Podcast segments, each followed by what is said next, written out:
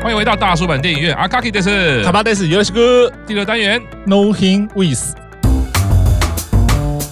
接下来等于是进到整个系列的下半部了，没错啊、下半部一开始，二期生未央奈，我们的第一个二期生 C 位未央奈终于出现了。我一直一直在想说对，他应该是会安排很特别的角色吧？是哎、果然真的是很妙哎、那卡巴大怎么看这个第六单元？我觉得第六个单元就是让米欧娜来演这个角色，是又在让大家开启另外一个眼界，就是没想到可以演到这么暴力，或者说动作强度这么强的一部作品，而且承担他的故事背景其实也是相对的阴暗一些啊，就是说他前半段你可能也是一样觉得说，哎，好像设定是有点天马行空。啊可是到了大概中段之后，你就开始发现说，哎，不是哦，他想要讲的一些什么样子的东西，那甚至说后面很多就是动作的场面，然后刻意去刻画了米欧娜这个角色她的一些过去，因为我觉得我们从前面看到现在，虽然说每个人都可能都有互相点到一些他们可能，比如说这个角色的一些过去啊，比如说苹果有讲到说他过去的这些中二或什么之类的，但是我觉得那个都可能比较稍微嗯浅薄一些些去做一个人物的设定。可是到了米欧娜这一段的时候，他是有特别真的去跟你讲说，哎，他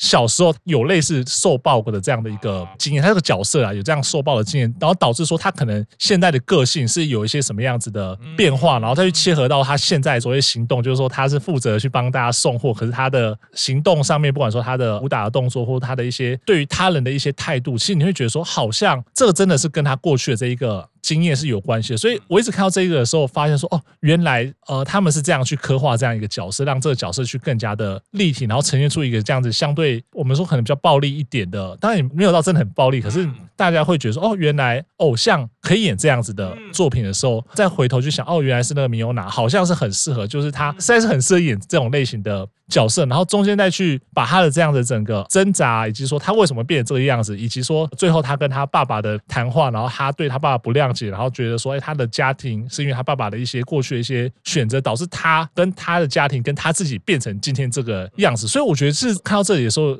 我觉得他带出了另外一种童年创伤对于一个人未来的影响，嗯，有多大这件事情，就是说他的暗线可能在讲这件事情，就明线可能在讲说哦送货这件事情，然后暗线其实在讲说，哎，我们童年这些受暴的经验，他可能在五年、十年之后，我们即便说受暴的人他已经变成成年人，然后可以在社会上有一个我们相对说正常或者说稳定的一个工作，然后甚至说他表面上他并没有让你觉得说他好像是一个受暴者，可是他的心里的某一块是一直都过不去的，然后他可能想要去找到一个不管说解答也好，或者说找到一个抒发的空间，对，所以我觉得其实看到这里的时候，我就想到也会跟前面的美月那个题材一样，我就想到哦，原来偶像可以演这样子题材的故事，更不用说你还是一个现役的是当时啊，就是还是一个现役的偶像的时候，演这样的题材真的没问题吗？其实会有这样的疑惑，可是有这样疑惑的时候，就会马上佩服邱元康老师，你敢让你的偶像演这种戏，演这种戏，真的是很了不起的一件事情。像这部戏啊，就是刚刚卡巴大也讲到，这个其实跟童年回忆啊，尤其它是啊有父亲的关系嘛，对也就是说一开始当然是一个有点搞笑的设定，对就是一个摄影棚，他要送一个袋子，对对 对然后好像会一直被人家抢走，对然后你一开始会觉得这是什么世界观呢？是有这么好抢 吗？有这么重要的袋子吗？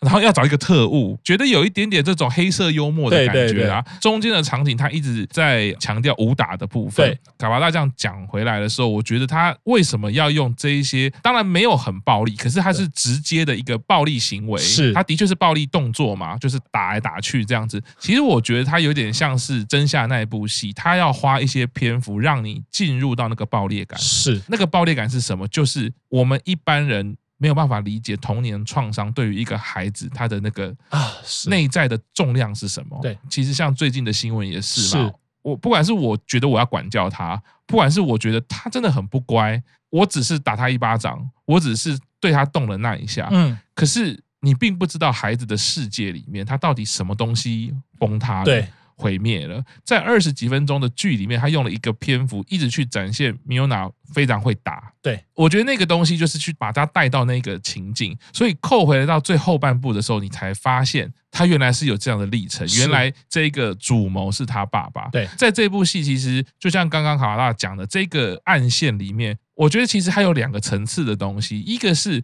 一开始他不是说我要来当这个特务，我帮你们送货，嗯然后大家不是说很贵吗？对，他不是就说这次就先不用付，啊，但这一题没有解答为什么不用付，就开始了嘛。对，到了后来，他不是真的遇到了他的父亲，对然后大家在看的时候才发现说，原来他是他的爸爸的时候，大家就说：“哇靠，这也太悲催了吧！”是那这两幕代表的事情是，米尤娜她在里面是是一个特务，叫做林子嘛。她其实一开始当然对她的父亲是有不满或者是一个负面的情绪，不知道是什么。嗯可是她其实没有想正面对决，是她的想要挑战的她爸爸的是，你想要拿到这个东西，我要让你失败。对因为你对我的母亲做那样的事情嘛。我觉得这时候有想到，就是在童年创伤里面，其实有一种状况，就是有一些孩子或者到长大，他为什么会封闭情感？嗯因为毕竟一个是妈妈，一个是爸爸，对他终究都是我的双亲。啊是我如果要把我的情感放出来的话，我其实是很挣扎跟两难的，因为两个都是我的照顾者，都是我的父母，可是一个却欺负了另外一个对。所以为什么说童年创伤，它常常可能对于精神状态或者是他的内在情绪处理会产生很大很大的纠结也好，或甚至有疾病的状况产生。我觉得就是这样，我们其实自己到成人的世界去想，都觉得很困难了。对这两个我对我来说就是生我养我的人，可是为什么这个人要这样子对啊这个是人？所以我觉得这个回头来看，米欧娜前面有点像是机器人的那个表情，嗯其实是很有点悲伤的。啊是他的反应能力非常好，他的理性能力非常的强，他的计算能力、记忆力都非常的好。可是你看起来还是没有情感的人。嗯其实到那一刻，我就会觉得他当然不能有情感，因为他一旦有情感，他的世界是崩毁的。嗯因为我的妈妈是被我的爸爸欺负的，对所以，即便做出最大的勇气跟挑战，就是我想要挑战我的父亲，也不是正面对决。所以，当他跟他爸爸真的碰面的那一刻，他是跪在地上卡住卡很久的。嗯因为如果他一开始就是要对付他爸，是他应该一开始就冲上去打了。对他是停在那边很久，然后大他爸讲很机车的话嘛，什么我真是后悔这一切，啊我后悔让你妈生了你。哎找了打手不是出来的，就把他打爆了嘛是。到最后最后第三幕，他才醒过来，嗯就是他才发现面前这个人，他才终于放下，你不是我父亲了对，因为你完完全全不够格，或者是你根本在关系上、认知上，啊你只是一个生我的人。是所以我，我觉得，在我自己常常接触到的一些个案的历程，我觉得这是非常悲伤，而且嗯他是可能要花一辈子去处理这个情绪。了解本来是我的父亲，嗯为什么这样对我的母亲？最后我觉得你不是我父亲，啊这对对我们来说，可能故事可能是二十分钟可以讲完，可是看到这部剧的时候，我觉得就会想起，真的非常多的孩子或者到大人成人阶段，他没办法去处理这个啊情绪。其实我觉得林子这个角色是你看到有一些孩子，他可能会有一些肢体上的行为，嗯或者对于人跟人之间沟通上的障碍。其实可能都是来自于这里，啊是这部戏虽然就像刚刚考拉讲的，它的表剧情其实就是说就送货，对林子非常厉害，像个机器人特务很强，最后终于打败了坏人。嗯好像是这样，可是它并不是一个什么幽默风趣，或者是很擅长言语，然后他也并不是有很多道理的人。其实让我觉得很难过的都是，其实非常多的孩子在童年的创伤也好，或者是家暴或者不当管教，嗯甚至父母的关系是不好的时候是，其实都可以看到今天在第六单元里面林子呈现的一些特质。是邱永康为什么都要在表象这么简单的剧 嘿去嘿试图去挑战很多的东西，想要讲？是我我觉得真的是很贪心啦，单纯写一个很厉害，他是个超人，其实就结束了，，对就不用讨论那么多了。嗯是，但是你看他刻意要在后面编排是，原来是他父亲，对你竟然对我母亲做那样的事。其实这部剧的转折就只有这两句话而已是啊。回到那种人跟人之间的情感跟历程来说，是很庞大的一个设定啦。，对，因为我觉得可以回应一下老师刚刚讲的，就是说以崔永康老师他的这样的一个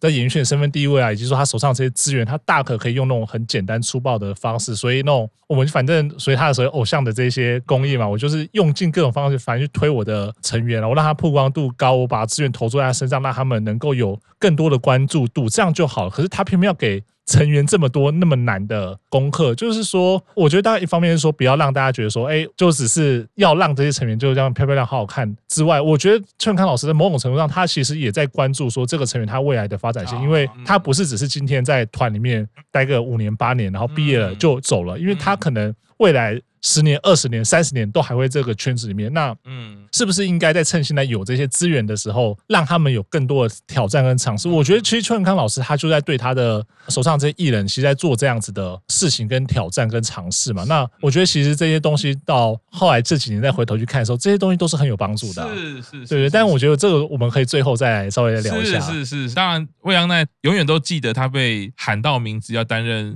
C 位的时对候，那个大概是乃木坂历史里面最让人家揪心的一刻啦。是就是你光看那个表情就知道。对，后来知道他的人设嘛，他的虾软还是被姐姐吃掉嘛。哦 对对，当然这个东西。跟这剧里面的设定的强度是不太一样的，对但是我觉得被选上乃木坂的 C 位不一定哦，我们没有被选过，我们不知道对是 我觉得那个可能也很强，只是说回到一开始整部剧，卡巴大有讲了说，怎么样去根据成员的人设跟他的历程去找到一个是角色，他可以去演。我觉得这也是一个要精心安排的地方啦，所以我们都可以看到这样子的设计。对哦好，南晚电影院先到这边，我们休息一下，接下来会继续讲后面的部分哦。